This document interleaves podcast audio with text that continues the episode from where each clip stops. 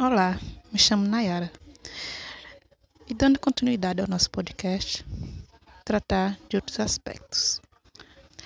A adolescência. A adolescência é uma fase crucial do desenvolvimento humano, pelo fato de ocorrerem nesta etapa da vida vários processos relacionados a aquisições cognitivas, emocionais e sociais, sendo também um período propício para a formação de hábitos e padrões de comportamento.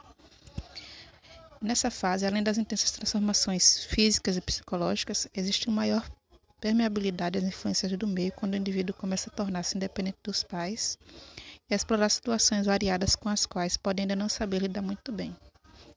Nesse período de desenvolvimento da personalidade, gostos e influências, há uma grande abertura em relação ao meio social, fora do meio familiar.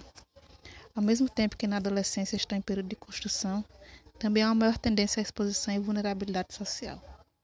As crianças e adolescentes constituem um dos grupos mais vulneráveis aos problemas que decorrem da defasagem estrutural e do descompasso do funcionamento da sociedade contemporânea.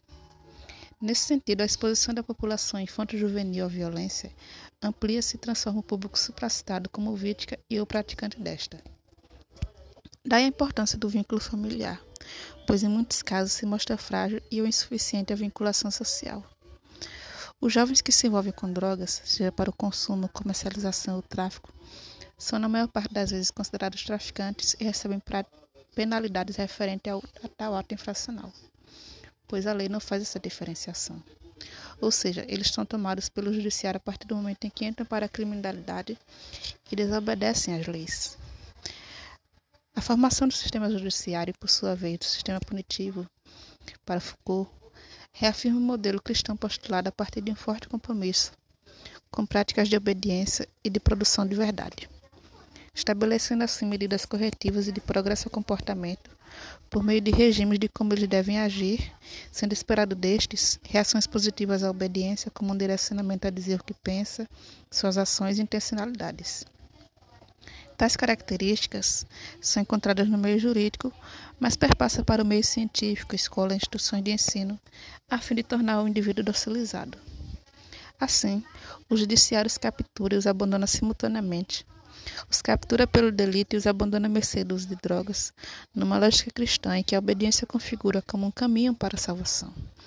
E se o sujeito não obedece, ele é mau, tem má índole ou algum transtorno de personalidade e pode causar perigo à sociedade por isso deve permanecer em medida de internação. Nesse contexto ficam claras as condições de possibilidade que permitem o surgimento e a proliferação de inúmeras fazendas e comunidades terapêuticas, geralmente de cunho religioso, que prometem uma reforma na alma desses jovens. A desobediência como dispositivo expressa aqui, portanto, o alargamento de práticas punitivas que se alastram na lógica da segurança.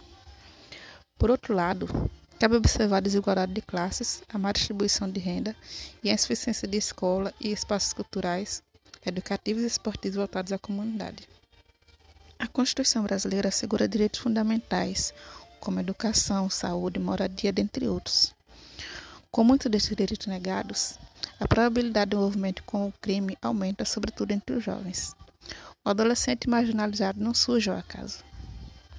A educação é fundamental para qualquer indivíduo se tornar um cidadão, mas é realidade que muitos jovens, no, muitos jovens pobres no Brasil são excluídos desse processo.